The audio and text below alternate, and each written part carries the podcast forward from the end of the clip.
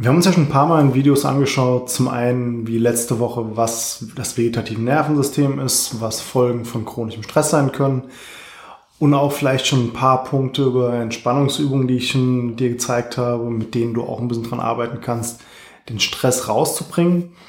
Mir geht es dann noch mal ein bisschen konkreter als heute darum, was du eigentlich machen kannst, um dich mental auch noch ein Stück weit besser zu erholen, weil den Stress rauszubringen ist zwar die eine Sache, aber ich sag mal ganz platt, den Kopf frei zu kriegen, ist nochmal eine andere Sache häufig. Das wollen wir uns heute mal ein bisschen genauer anschauen. Zum einen aber auch schauen, was Regeneration eigentlich bedeutet. Und das sind so die Themen für heute. Ich will dir mal eine Top 3 vorstellen, um den Kopf frei zu kriegen, die mir persönlich am besten taugen und dir damit einfach auch ein paar Prinzipien dahinter vermitteln, dass du auch selbst für dich rausfinden kannst, was für dich die idealen Möglichkeiten sind dafür. Wenn dich das Ganze interessiert, dann bleib dran. Wir schauen uns ganz zusammen an. Mein Name ist Etienne Ries, ich bin Heilpraktiker und Physiotherapeut und ich habe mich mal Praxis in Wiesbaden auf die Behandlung von Schmerzpatienten und auch Sportlern spezialisiert. Schauen wir uns erstmal an, was Regeneration eigentlich bedeutet. Weil auch darum, da kann man ja relativ viel verstehen. Wir gehen erstmal die Definition von Wikipedia durch. Da steht, dass unter Regeneration werden Prozesse verstanden, die zur Wiederherstellung eines physiologischen Gleichgewichtszustandes führen Sie stehen immer in Bezug zu einer vorausgehenden Belastung und haben wiederversorgende, wiederversorgende Funktion. Das heißt, in der Regeneration ist es so, zum einen, wir haben vorher eine Anstrengung, das heißt, das kostet dein, dich und deinen Körper Energie oder auch deinen Geist in dem Falle, wo es heute drum geht.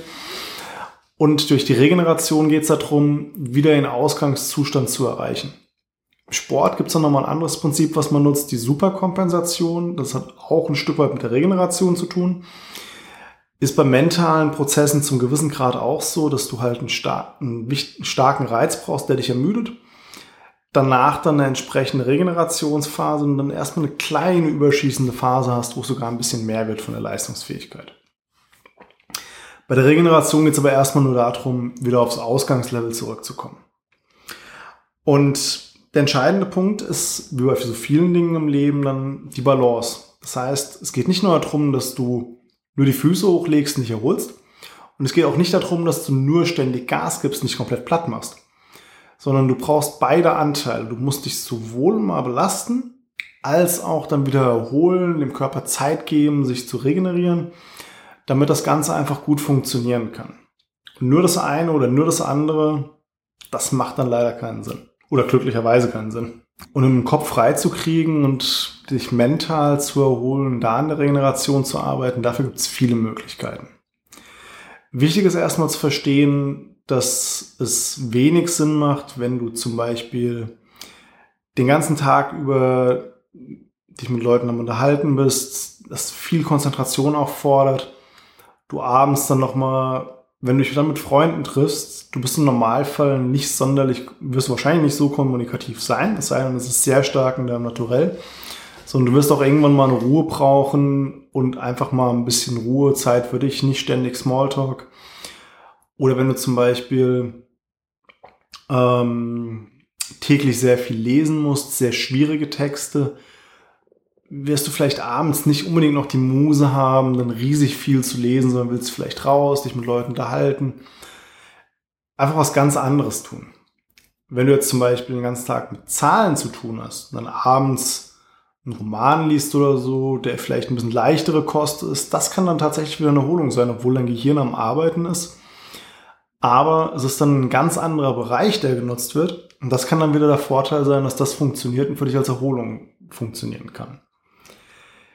Bei sehr starker Anstrengung macht es aber Sinn, einfach mal was gänzlich anderes zu machen. Es gibt dann tausend Möglichkeiten dafür. Vielen werden wahrscheinlich so Sachen einfallen wie Meditation oder so oder im ganz extremen Zen-Meditation, wo man versucht gar nichts zu denken.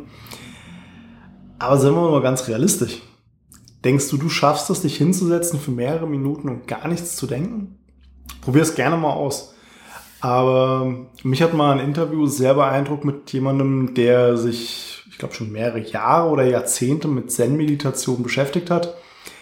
Der war dann ganz happy, dass er es schon schafft, ein paar Sekunden am Stück wirklich nichts zu denken und keine Gedanken zu haben. Das heißt, das ist, wenn du akut ein Problem hast. Come on, das ist nicht realistisch. Dementsprechend würde ich sowas meinen Patienten auch eigentlich nie mitgeben. Es sei denn, ich habe das Gefühl, okay, jemand ist schon der Typ dafür und hat schon seine Erfahrung damit gemacht. Aber ansonsten gibt es andere Tools, die deutlich besser funktionieren dann meistens. Und die sind auch meistens dann deutlich pragmatischer und, pragmatischer und machen auch deutlich mehr Spaß. Dementsprechend ist dann auch wenig bis kein Aufwand. Eine Möglichkeit, die ich persönlich immer super gerne nutze, um meinen Kopf frei zu kriegen, ist Sport. Sei es beim Krafttraining, sei es beim Ausdauertraining, vor allem lange Ausdauereinheiten. Beides ist super, um den Kopf irgendwann frei zu kriegen. Beim Krafttraining, ich persönlich merke das immer super in den Satzpausen, vor allem wenn es anstrengende Übungen sind wie Kniebeuge oder Kreuzheben. Mein Kopf ist frei zwischendurch, der ist komplett leer. Klar, ich bin auch einfach platt und will mich mit nichts mehr beschäftigen. Aber ich kann einfach da sitzen vor mich hinstarren und es ist einfach gut. Es ist ein schönes Gefühl und der Kopf ist einfach frei in dem Moment. Noch ein Stück besser funktioniert das bei langen Ausdauereinheiten. Das habe ich vor allem auch letztes Jahr wieder gemerkt, als ich in der Marathonvorbereitung war. Es ist jetzt nicht so, dass die Gedanken dann von Anfang an weg sind und der Kopf frei ist. Die Gedanken kommen, vielleicht nicht am Anfang, irgendwann am Ende auch nicht mehr unbedingt von so einer Einheit, aber zwischendrin, wenn es so Laufeinheiten so 15, 20 oder mehr Kilometer sind, du hast irgendwann Phasen, wo du nachdenkst, ganz zwangsläufig. Und das ist okay. Es geht ja dann nicht darum, dass du komplett so Gedanken unterdrückst, sondern es geht darum, dass diese Gedanken irgendwo ein Stück weit auch verarbeitet werden, nicht unterdrückt werden, sondern einfach bearbeitet und verarbeitet werden von deinem Gehirn und dann irgendwann draußen sind, dich nicht mehr belasten, du dich nicht mehr mit kümmern musst. Und du kannst mir eines glauben, gerade bei so langen Läufen, wenn der Kopf nicht irgendwann klar ist und man es nicht geschafft hat, mit dem Kopf umzugehen, es haut dich raus und man kann es nicht gut machen. Weil es kommen immer wieder verschiedene Phasen, wo es auch körperlich unangenehm wird. Man flieht sich dann zum Teil in seine Gedanken, um sich von körperlichen Strapazen abzulenken. Und wenn dann da irgendwo noch fiese Gedanken übrig sind, dann wird es schwierig.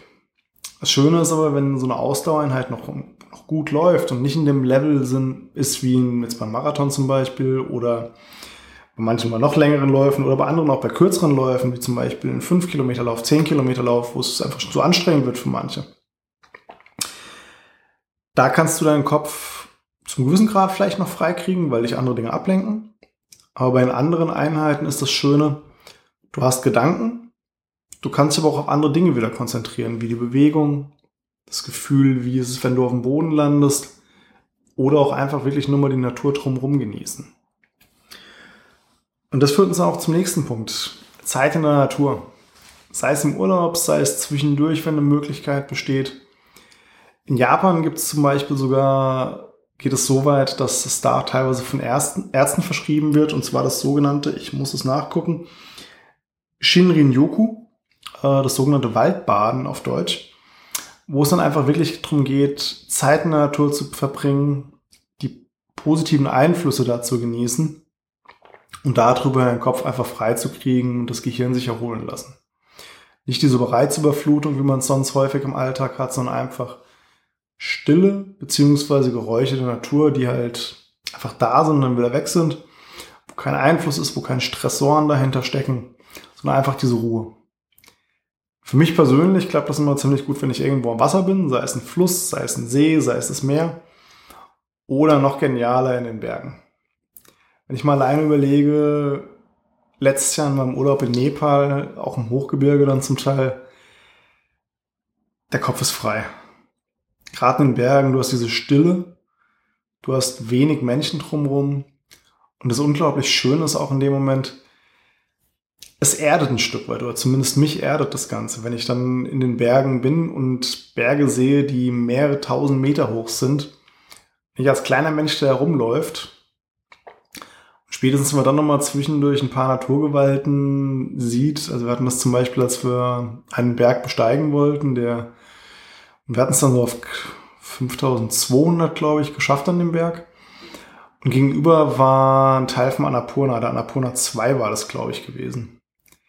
Wir haben dann zwischendurch gesehen, wie da eine Lawine runterging. Man hat es erstmal gehört wie ein Donnerkrollen und dann diese Schneemassen, die runtergehen.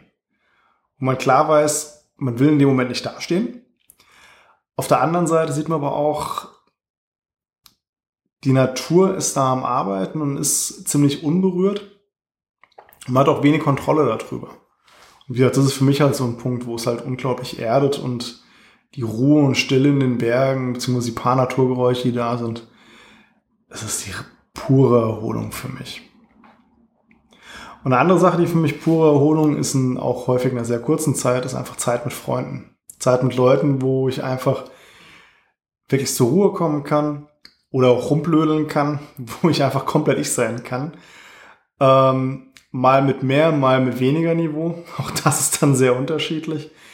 Ähm, und für mich ist dann zum Beispiel auch so eine Gelegenheit, wo ich das immer wieder gut nutzen kann, wenn ich ein Trainingslager mitfahren kann oder wenn ich beim, Ruder, beim Ruderverein, in dem ich früher selbst aktiv war, wenn ich da bei Wettkämpfen mit dabei bin, einfach nur ein paar Tage. Ich war dieses Jahr zum Beispiel im Trainingslager auch wieder mit gewesen. Ich glaube, vier Tage war ich mit vor Ort. Das war wie drei Wochen Urlaub. Wir waren, es ist nicht so, dass wir da rumgelegen hätten und nichts zu tun hatten. Also wir sind meistens morgens in aller Herrgottsfrühe raus, war gerade mal so hell, es war schön. Auch da ist dann wieder sehr viel Ruhe auf so einem See. Ähm, und tagsüber waren wir auch die ganze Zeit am Rotieren. Also es war dann Krafttraining mit betreut. Ich habe zwischendurch nochmal Sportler behandelt, wo es vonnöten war. Und es war viel zu tun. Es war absolut nicht so, dass es keine Arbeit gewesen wäre. Aber es war trotzdem vom Kopf vor allem die reine Erholung, weil ich einfach wirklich mit Gleichgesinnten unterwegs war. Es ist ein Moment, wo man so sein kann, wie man ist und einfach abschalten kann, weil es ist nichts, was einen stresst in dem Moment. Und das sind so meine persönlichen Hauptmöglichkeiten, wie ich entspanne oder meinen Kopf auch frei kriege und mich mental erholen kann. Zum einen der Sport, Zeit in der Natur und dann Zeit mit Freunden. Das sind so die einfachsten Möglichkeiten, die man hat. Gibt noch tausend andere Möglichkeiten, tausend Abstufungen dahinter. Letzten Endes, jeder kann für sich selbst rausfinden, was für ihn am besten funktioniert. Das Wichtige ist halt immer nur, es sollte irgendwas sein, was ein gutes Stück entfernt ist von den Dingen, die stressen, von den Dingen, die belasten. Und dann kann man sich auch super erholen. Auch wenn es heute vielleicht ein bisschen anders war, ich hoffe, es war trotzdem interessant für dich.